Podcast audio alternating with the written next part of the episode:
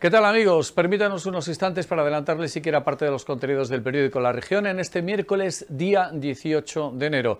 En la sección de local, el primero de los apartados tiene que ver con el impacto de la meteorología, con los ríos desbordados, con los problemas en algunos viales, en definitiva, un compendio que hace nuestra compañera eh, Patricia Casteleiro en esta primera entrega de la información del día.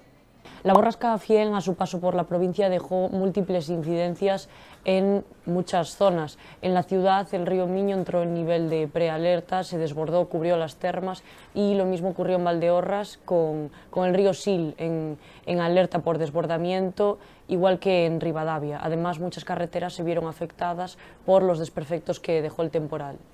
Recordarán ustedes el caso del accidente ocurrido en el sexto instituto con una víctima mortal, con un alumno, después de haber caído un muro. Pues bien, hay noticias con respecto a ese asunto derivadas de las investigaciones periciales y que cuenta hoy nuestra compañera Monchi Sánchez. Los dos peritos designados por la titular de Instrucción 3, quien estaba de guardia cuando el tabique del sexto instituto se derrumbó y causó la muerte de un alumno de 15 años e hirió a otro, han concluido ya el informe reclamado por la jueza para ahondar en el porqué del fatal accidente. El arquitecto y la aparejadora que rubrican el documento llegan a una clara conclusión. El tabique estaba mal ejecutado y estaba mal diseñado.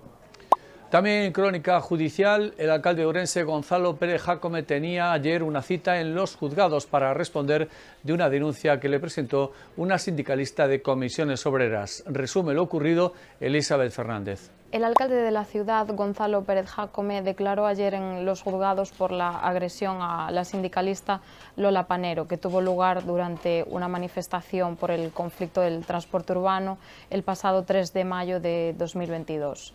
La sindicalista eh, señaló sentirse agredida mientras el regidor negó que, la empujase. La Fiscalía pide un mes de, multa a razón de, de, 10 euros día, mientras la acusación particular solicita 45 días de multa y una indemnización de 1.500 euros para la denunciante. Contamos hoy en el periódico también la historia de dos jóvenes músicos sobrensanos, pero de padres rusos, una historia que cuenta María Salgado. Sí, hemos conocido a Mijail y a Ana, dos hermanos de 15 y 10 años de edad, son ourensanos rusos y además alumnos prodigio de violín en el Conservatorio Profesional de Música de la ciudad. Sus padres dejaron Rusia por motivos económicos, su madre es profesora de violín y su padre, que también era músico profesional en su Rusia natal, es ahora conductor de autobús. Desde el punto de vista del patrimonio, la Junta ha decidido adjudicar las obras de mejora en el cimborrio de la catedral. Lo cuenta Isaac Cruz. La Consellería de Cultura licitó las obras de restauración del cimborrio y de la fachada sur de la Catedral de San Martiño. La actuación cuenta con un presupuesto base de casi 600.000 euros y un plazo de ejecución de cinco meses. El objetivo es garantizar la protección y conservación de este bien de interés cultural.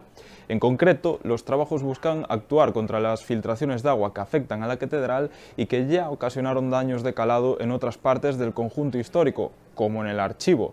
Allí, mientras no pare de llover, todo sigue igual, con filtraciones, a pesar de que la situación está controlada y de que los documentos históricos se hallan a salvo.